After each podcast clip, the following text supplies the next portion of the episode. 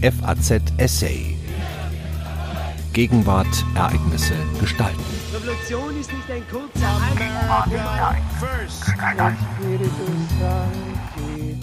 Die heiligen Grenzen der Heimat. Eine der vielen neuen Grenzen, die seit 1919 bis heute das Europa des 19. Jahrhunderts durchschneiden, verläuft mitten durch Tirol. Erinnerungen an eine Wasserscheide der Geschichte von Marion Dotter und Dr. Stefan Wedratz. 100 Jahre sind vergangen, seit das Land Tirol zwischen Italien und Österreich geteilt wurde. Das Sehnen, das der lange Krieg nach dem Frieden zeitigte, es wurde schwer enttäuscht. Nach dem Krieg der Waffen kam der scheußliche Krieg der Geister, des Hasses und der Gewalt, urteilte der Brixener Zeitzeuge Anton Just. Das Drama begann in den letzten Tagen des Ersten Weltkrieges. Als am 24. Oktober 1918 die Truppen der alliierten Mächte Italien, Frankreich, Großbritannien und Vereinigte Staaten zum finalen Angriff auf die österreichisch-ungarischen Truppen ansetzten, widerstanden die Verteidiger an der Front nur mehr kurze Zeit. Zu sehr hatten Unterversorgung und Kriegsmüdigkeit unter den kaiserlichen Soldaten um sich gegriffen. Von einer Division wurde berichtet, dass die Männer durchschnittlich nur mehr 50 Kilogramm wogen und die Soldaten mancher Regimenter ohne Hose und Rock nur mit einem Mantel bekleidet Dienst tun mussten. Auf der strategischen Ebene war es schon Ende September zu einem Debakel gekommen. Bulgarien hatte am 29. September kapituliert und eröffnete somit den Alliierten die Möglichkeit, die Donaumonarchie von Süden her anzugreifen. Anfang Oktober boten daher Österreich, Ungarn und Deutschland den Alliierten Frieden an. Vergeblich. Kaiser Karl versuchte wenig später mit seinem Völkermanifest eine Art Friedensschritt in Richtung der Vereinigten Staaten von Amerika zu setzen und erklärte, die österreichische Hälfte der Monarchie in einen Bundesstaat umwandeln zu wollen. Daran sollten Nationalräte mitwirken, welche aus den jeweiligen Parlamentariern der verschiedenen Nationalitäten zu bilden wären. Diese aber sannen nicht mehr auf Reformen, sondern dachten an Unabhängigkeit. All dies beeinträchtigte die Kampfkraft der österreichisch-ungarischen Truppen, weswegen die Front am dritten Tag der alliierten Offensive Ende Oktober 1918 zu bröckeln begann. Die ungarischen Truppen wurden zur Verteidigung in die Heimat befohlen, die Munition ging zur Neige. Selbst Eliteeinheiten wie die Kaiserjäger sahen bald keinen Sinn mehr darin, den Kampf fortzusetzen. Folgerichtig verhandelte ab Anfang November eine Delegation unter General Viktor Weber von Webernau mit den Italienern in der Villa Giusti bei Padua. Am 3. November um 15 Uhr wurde der Waffenstillstand zwischen Österreich, Ungarn und Italien unterzeichnet. Die österreichisch-ungarische Armee trat daraufhin den oft ungeordneten Rückzug Richtung Heimat an, allein eine Dreiviertelmillion Männer durch Tirol. Die Bahnhöfe des Landes waren überfüllt, nicht wenige Soldaten, die sich auf Trittbrettern und Zugdächern festklammerten, bezahlten ihre Waghalsigkeit mit dem Leben. Nach zwei Wochen war das Chaos, in dem sich die Armee der Monarchie auflöste, Geschichte. Für die bayerischen Nachbarn Tirols war der Waffenstillstand eine Bedrohung. Schließlich hatte Österreich-Ungarn den Italienern freie Bewegung zugesichert. Die Alliierten begannen bereits mit Planungen, das Deutsche Reich von Süden her anzugreifen. Daher ermächtigte die deutsche Reichsregierung die oberste Heeresleitung am 5. November 1918, die Alpenpässe im Süden Bayerns zu besetzen. Unter General Konrad Kraft von Delmensingen rückten daher unter nur formalen Protesten der Österreicher bayerische Truppen in Tirol und Salzburg ein. Von der Bevölkerung wurden die Deutschen begeistert empfangen. Von Süden rückten in der Zwischenzeit Italiener an, die zur Waffenstillstandslinie am Brenner strebten. Zu Kämpfen kam es nicht. Die italienischen Truppen suchten unter Vermittlung der Bevölkerung das Gespräch mit den Bayern, welche sich nach Vorwarnung zurückzogen. Da fast gleichzeitig in München die Revolution ausgebrochen war, hatten die bayerischen Soldaten ohnehin andere Sorgen oder Hoffnungen. Bis zum 15. November hatten alle Truppen Bayerns Tirol wieder verlassen.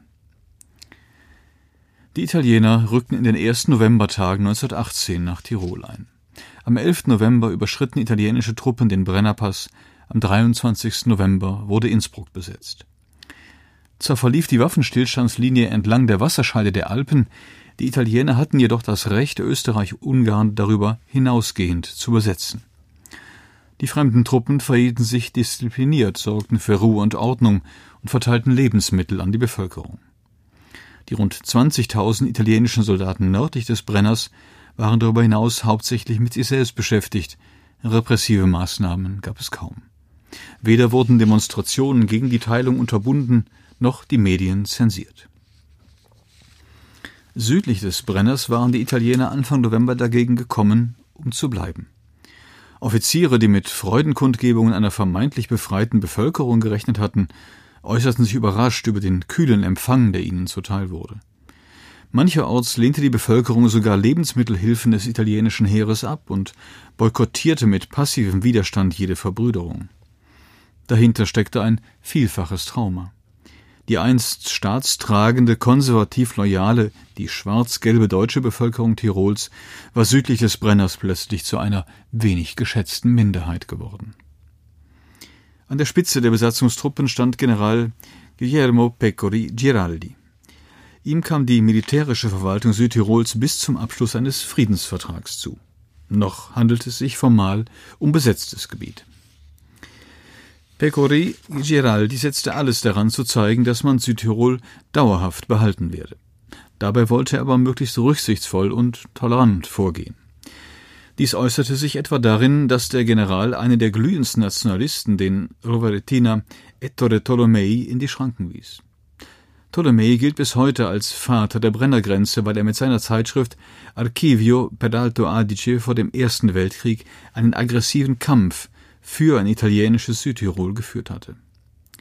Eine der substanziellsten Leistungen des Archivio war es, ein Register von italienischen Übersetzungen von etwa 10.000 Südtiroler Orts- und Flurnamen anzufertigen. Dabei handelte es sich um teils recht oberflächliche Übersetzungen, die sich aber in Ptolemäis Bemühen einfügten, Südtirol als italienisches Gebiet darzustellen und dies mit pseudowissenschaftlichen Argumenten zu unterfüttern. In der unmittelbaren Nachkriegszeit agierte er als Leiter des von der italienischen Regierung errichteten Kommissariats für die Sprache und Kultur des Oberetsch.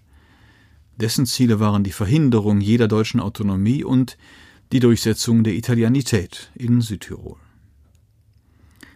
Das Kommissariat entwickelte eine rege Aktivität und provozierte gezielt die deutschsprachige Bevölkerung, wurde aber von der Militärregierung regelmäßig in die Schranken gewiesen. Nachdem Ptolemei versucht hatte, den italienischen Truppen Direktbefehle zu erteilen, verfügte Pecori Giraldi die Auflösung des Kommissariats. Der General verfolgte indes weiter eine Politik, die mit Hilfe einer langsamen organischen Italianisierung aus den Südtirolern gute Bürger des italienischen Staates machen sollte. Daher änderte er an den bestehenden Strukturen wenig, selbst die so sensible Schule ließ er im Wesentlichen unangetastet. Das Schicksal Tirols entschied sich auf der Friedenskonferenz in Paris Anfang 1919. Tonangebend in den dortigen Gremien, Räten und Versammlungen waren die vier Mächte Großbritannien, Frankreich, Italien und die Vereinigten Staaten. Schon während des Krieges hatte sich ein Konflikt zwischen Washington und Rom abgezeichnet. Der amerikanische Präsident Woodrow Wilson hatte nach dem Kriegseintritt seines Landes mit seinen 14 Punkten idealistische Kriegsziele definiert, die auch als Reaktion auf den aufkeimenden Bolschewismus zu deuten sind. Darunter war etwa ein Völkerbund, welcher als internationale Organisation Kriege mit dem Konzept der kollektiven Sicherheit möglichst verhindern sollte. Einer der Punkte betraf direkt Österreich-Ungarn und Italien. Die Grenze zwischen beiden Staaten sollte nach klar abgrenzbaren ethnischen Kriterien gezogen werden. Wilson lehnte des Weiteren die traditionelle europäische Diplomatie der Geheimverträge ab und vertrat das recht flexible Konzept des Selbstbestimmungsrechts der Völker. Dieses entwickelte vor allem in der Rezeption durch die Europäer ein schillerndes Eigenleben, da viele Nationen mit ihren teils recht unrealistischen Hoffnungen verbanden. Die Italiener hingegen hatten eine klare Linie, die jener Wilsons diametral entgegengesetzt war. In dem Londoner Geheimvertrag vom 26. April 1915 hatten Frankreich, Großbritannien und Russland Italien für seinen Kriegseintritt weite Gebiete Österreichs-Ungarn versprochen. Die Grenze durch Tirol sollte entlang der Wasserscheide der Alpen verlaufen, was nichts mit ethnisch klar abgrenzbaren Kriterien zu tun hatte. Nach dem Ende des Krieges waren es daher hauptsächlich die Vereinigten Staaten, die sich den Forderungen der Italiener entgegenstellten. Großbritannien und Frankreich band schließlich der Vertrag von London. Dennoch kam es zumindest in Bezug auf Tirol ganz anders. Woodrow Wilson besuchte um den Jahreswechsel 1918-19 Italien. Im zeitlichen Umfeld dieser Reise dürfte er den italienischen Spitzenpolitikern die Brennergrenze versprochen haben. Ganz im Stil der alten europäischen Geheimdiplomatie wurde Tirol wie eine Schachfigur in einem Spiel der Mächtigen verschoben. Warum handelte der amerikanische Präsident so offensichtlich gegen seine Prinzipien? Der Nachwelt gab die Entscheidung Anlass zu zahlreichen Spekulationen. Allerdings gibt es ganz handfeste Gründe für diese frühe Zusage. Wilson lag vor allem das Projekt des Völkerbundes am Herzen, für dessen Verwirklichung er auch die Unterstützung der Italiener benötigte. Außerdem hegte der Präsident starke Sympathien für den neuen Staat der Südslawen, auf dessen Gebiete auch Italien Anspruch erhob. Mit der Brennergrenze sollte die italienische Zustimmung in beiden Fragen erkauft werden. Im Lauf der Verhandlungen gaben die großen vier David Lord George, Georges Clemenceau, Woodrow Wilson und Vittorio Emanuele Orlando den Ton an. Getragen und getrieben von einer Welle der nationalistischen Begeisterung forderten Italiens Vertreter auf der Konferenz beispielsweise die kroatische Stadt Fiume, Rijeka, was zu einem Eklat mit Wilson führte, der den Hafen verbissen für die Südslawen verteidigte. Nach einem zähen Ringen zeichnete sich ein Kompromiss für Fiume ab, weswegen Wilson am 29. Mai 1919 offiziell die Brennergrenze bestätigte und auch noch das Pustertal und das Gebiet um Sechsten Italien zuschlug. Die deutsch-österreichische Delegation war in der Zwischenzeit im Pariser Vorort Saint-Germain-en-Laye eingetroffen. Sie durfte sich nicht frei bewegen und musste bald feststellen, dass die Verhandlungen nur schriftlich zu führen waren. Gegen die Brenner Grenze erhob man von Seiten Österreichs ausführlichen Protest, indem man die wirtschaftliche, ethnische und historische Einheit Tirols beschwor und eine Neutralisierung des ganzen Landes anbot. Die Entscheidung war jedoch gefallen und wurde Bestandteil des am 10. September 1919 unterzeichneten Vertrags von Saint-Germain. Durch diesen Vertrag wurde die Teilung Tirols offiziell festgeschrieben, der genaue Grenzverlauf aber nur grob umrissen. Die tatsächliche Staatsgrenze, die von nun an zwischen Österreich und Italien bestehen sollte, wurde erst später von einer internationalen Kommission im freien Gelände bestimmt. Bei den betreffenden Verhandlungen waren sowohl die beteiligten Staaten, also Österreich und Italien, als auch drei neutrale alliierte Mächte, nämlich Großbritannien, Frankreich und Japan anwesend. Das Komitee besaß weitreichende Kompetenzen und war in begründeten Einzelfällen sogar ermächtigt, die Bestimmungen der Pariser Verträge außer Kraft zu setzen. In Saint-Germain war von der italienischen Regierung zur Untermauerung ihrer Ansprüche auf Tirol die Idee der natürlichen Grenze geltend gemacht worden, die am Alpenhauptkamm entlang der Wasserscheide verortet wurde und eine Trennlinie zwischen dem mediterranen und dem mitteleuropäischen Raum bilden sollte. Gleichzeitig wurde sie aber auch als Schutzwall gegen Deutschland dargestellt. Eben diese Wasserscheide galt es nun in den einzelnen Grenzabschnitten zu eruieren und mit Grenzsteinen zu vermarken. Während die italienischen Vertreter des Grenzregelungsausschusses die Macht besaßen, ihre neue Staatsgrenze aktiv mitzugestalten, war die Position der österreichischen Delegation, die als Kriegsverlierer in die Verhandlungen gingen, geschwächt. Dieses Ungleichgewicht wurde beispielsweise bei der Grenzziehung am Brennerpass deutlich, der bis heute für das geteilte Tirol steht. Beiden Staaten wurde das Recht zugestanden, ein Gutachten über den Verlauf der Wasserscheide in der Gemeinde Brenner vor dem internationalen Gremium zur Diskussion zu stellen. Obwohl die österreichischen Ausschussmitglieder in monatelanger Tätigkeit das Gelände vermaßen, historische Zeugnisse studierten und die ansässige Bevölkerung über ihre Erfahrungen mit dem Verlauf der Wasserscheide befragten, waren ihre Bemühungen schließlich vergebens. Die Kommission schlug sich auf die Seite Italiens, der Bahnhof am Brenner ging verloren, auch die Gemeinde selbst wurde geteilt. Dadurch entwickelte sich gerade dieser Grenzabschnitt zu einem Signum der österreichischen Niederlage, die sich sowohl auf den Schlachtfeldern des Ersten Weltkriegs als auch auf dem Verhandlungstisch manifestiert hatte. Tatsächlich schienen die Mitglieder der österreichischen Grenzregelungsdelegation, allesamt Veteranen, ihre Tätigkeit im Ausschuss als Verlängerung der Kampfhandlungen zu empfinden. In seiner Vorstellung stand beispielsweise der Kommissär Oberstleutnant Alfons Bernhard seinen italienischen Kollegen in einem Krieg gegenüber. Zitat Die Länderzentralbüros stellen gewissermaßen die Hinterlandsbüros vor, wogegen ich von ihnen mit dem nötigen Material versorgt auf dem internationalen Boden der Kommission dem gegnerischen Delegierten direkt gegenübertrete. Dieses Zitat wie auch die Entscheidung im Fall des Brenners zeigen die gespannte Atmosphäre, die zwischen den Verhandlungspartnern herrschte. Unstimmigkeiten und offene Konflikte gehörten zum Alltag zwischen den beiden Fraktionen. Gleichzeitig gab es aber auch Szenen der Versöhnung. Das Tagebuch des Grenzdelegierten Alois Molling gibt Zeugnis von der engen Kooperation und fruchtbaren Zusammenarbeit, die ihn mit seinem italienischen Partner Oberst Fiorio verband. Im Unterschied zu der tiefen emotionalen Kluft, die zwischen den Kommissären anderer Grenzabschnitte herrschte, entstand zwischen diesen beiden Männern rasch ein freundschaftliches Verhältnis. Nichtsdestoweniger befürchteten die Österreicher, dass die Italiener um jeden Meter kämpfen werden und selbst in Gebirgslagen, die eine Vermarkung unmöglich machten, nicht von ihren Forderungen abrücken wollten. Ganz in diesem Sinne inszenierte die italienische Regierung die Enthüllung des Grenzsteins am Brenner als Festakt ihres ewigen Sieges sowie ihrer heiligen Grenzen der Heimat. Während der Anspruch auf italienischsprachige Gebiete im Osten, allen voran Rijeka Fiume, in Paris also nicht durchgesetzt werden konnte, hatte Italien mit den Slowenen und den Südtirolern gleichzeitig zwei Minderheiten gewonnen, die es nun in das Staatsgebilde zu integrieren galt. Dies führte aber zu einer Fülle neuer Probleme und provozierte die Gegenwehr der deutschsprachigen Bevölkerung.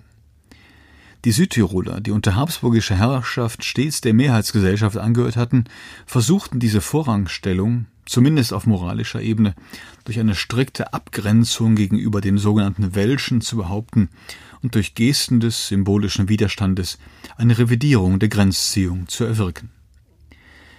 Das daraus resultierende Gefühl der Ohnmacht und Ungerechtigkeit entlud sich im Alltag in einer Vielzahl konflikthafter Situationen, insbesondere nachdem sich nicht nur die Hoffnung auf einen Verbleib bei Österreich, sondern auch jene auf eine Autonomielösung für die Region zerschlagen hatten.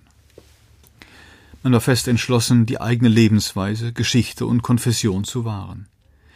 Dies demonstrierte man nicht zuletzt im Rahmen der Gedenkveranstaltungen anlässlich der endgültigen Annexion Südtirols, die mit Trauergottesdiensten im ganzen Land eingeleitet und einer großen Protestumgebung des Andreas Hofer Bundes auf dem Berg Isel, dem Tiroler Schicksalsberg, abgeschlossen wurden. Auch die erste italienische Parlamentswahl im Südtirol im Frühjahr 1921, bei der ausschließlich deutschsprachige Vertreter des konservativ-bürgerlichen Lagers nach Rom entsandt wurden, war ein klares Bekenntnis der Bevölkerung zu ihren Minderheitenrechten. Parallel zur Festlegung der Grenze im Gelände begann daher auch der Aufbau italienischer Herrschaftsstrukturen in der neuen Provinz. Schon ein Jahr vor der offiziellen Annexion Südtirols am 10. Oktober 1920 wurde die Region direkt der Verwaltung des Königreichs unterstellt. Den liberalen Militärgouverneur Guillermo Pecori Giraldi ersetzte man durch den Generalzivilkommissar Luigi Credaro, eine der bis heute umstrittensten Gestalten der Südtiroler Zwischenkriegszeit. Sein Versuch, die Italianità in der neuen Provinz zu stärken und gleichzeitig die Selbstständigkeit der deutschsprachigen Bürger zu fördern, scheiterte nicht nur an der faschistischen Machtergreifung. Da seine Position kaum abgesichert war, war er zu Zugeständnissen in alle Richtungen gezwungen, die er schließlich nicht mehr einhalten und vertreten konnte. Insgesamt kam es unter der liberalen Regierung noch nicht zu Massensuspendierungen deutschsprachiger Staatsbedienster oder zu Ausweisungswellen großer Bevölkerungsgruppen. Dennoch setzte gerade Credaro viele Beamte unter Druck. Obgleich der Übergang von der Donaumonarchie zum italienischen Königreich in der Südtiroler Verwaltung also von großen Kontinuitäten geprägt war, bedeutete sie für so manchen Bürokraten dennoch einen entscheidenden Bruch. So beispielsweise für den Brixner Gemeinderat Anton Just, der sein im Grillparzer Geist gebildetes Berufsbild gefährdet sah und erst nach seiner Flucht über den Brenner wieder frei atmen konnte. Dementsprechend wichtig war den italienischen Behörden daher die Eidesleistung, um von den neuen Staatsbediensteten einen Treuebeweis zum italienischen Staat zu erwirken. So konnte man die deutschsprachigen Beamten, die als Vertreter des Habsburgerreiches galten, umprogrammieren und auf den Dienst im Königreich einschwören, wenn auch nur an der Oberfläche, wie ein Fall aus Obermais beweist. Der dortige Bürgermeister erklärte den italienischen Verantwortlichen nach dem Sprechen der Eidesformel Zitat dass ich diese Eidesleistung lediglich als Erfüllung einer Formalität in ihre Hände abgelegt habe, nicht aber etwa als Ausfluss eines frohen inneren Gefühls. Eine Liebe zu ihrem Reich und ihrer Regierung können sie nicht verlangen. Zitat Ende. Kontakte zwischen der Minderheit und den neuen Machthabern waren unvermeidlich, im Grunde aber zumeist unerwünscht. Dadurch wurde abermals eine Grenze nicht zwischen Staaten, sondern zwischen Bevölkerungsgruppen gezogen. Die Ressentiments der Südtiroler gegen Italienern verschärften sich, auch durch den rasch aufkeimenden Faschismus, der den Unabhängigkeitsbestrebungen der deutschsprachigen Bevölkerung mit Gewalt und Terror begegnete und die Brennergrenze durch entschiedene Internisierungsmaßnahmen sichern wollte. Die neue Provinz entwickelte sich damit zu einer Schwachstelle des liberalen Staates, da er nicht fähig war, die Minderheit zu integrieren. Die nationalen Überzeugungen, die vor und während des Krieges geschürt worden waren, hatten sich verselbstständigt und gerieten zusehends außer Kontrolle. Schließlich nahmen die Anhänger Mussolinis das Gesetz in ihre eigenen Hände. Schon 1921 war es während des Bozener Blutsonntages zu einer ersten großen faschistischen Agitation mit zwei Toten gekommen. Anfang November 1922 und damit einen Monat vor der Machtergreifung des Duce in Rom marschierten die Faschisten dann abermals in Bozen ein, nahmen das Rathaus in Besitz und zwangen Julius Peratona, den deutschsprachigen Bürgermeister der Stadt, zur Abdankung. Sie folgten der Vorstellung einer ethnisch-linguistischen Grenze, die von den Frühfaschisten Ettore Tolomei in seiner Zeitschrift Archivio per Alto Adige 1906 verbreitet worden war und Südtirol willkürlich ein italienisches Gepräge gab. Die deutsche Sprache wurde verboten, um den Menschen ihre ursprüngliche, aber im Laufe der Geschichte verlorene italienische Natur zurückzugeben. Dieser kurze Abriss der Südtiroler Nachkriegsgeschichte zeigt, dass Grenzen selten auf natürlichen Barrieren basieren. Sie sind hoch emotionalisierte soziale Konstruktionen, die stets in Frage gestellt und umkämpft sind. Umkämpft sind sie naturgemäß vor allem vor und während ihrer internationalen Festlegung, mit Waffen und Worten, umkämpft bleiben sie aber auch noch danach, da sie das Leben und Handeln der Menschen beeinflussen. In Südtirol war das gesamte 20. Jahrhundert geprägt von einem konstanten Ringen um die Grenzen und ihre Zuschreibungen. Ein Ringen, das zwar bereits im 19. Jahrhundert vorbereitet und durch den Ersten Weltkrieg entscheidend befeuert worden war, allerdings erst durch den Vertrag von Saint-Germain tatsächlich entfacht wurde. Sie hört ein Essay von Marion Dotter. Sie ist Promovendin am der Ludwig-Maximilians-Universität München und Dr. Stefan Wederatz. Er ist Mitarbeiter am Institut für Neuzeit- und Zeitgeschichtsforschung der Österreichischen Akademie der Wissenschaften. Am Mikrofon verabschiedet sich Daniel Deckers. FAZ Essay. Ereignisse gestalten.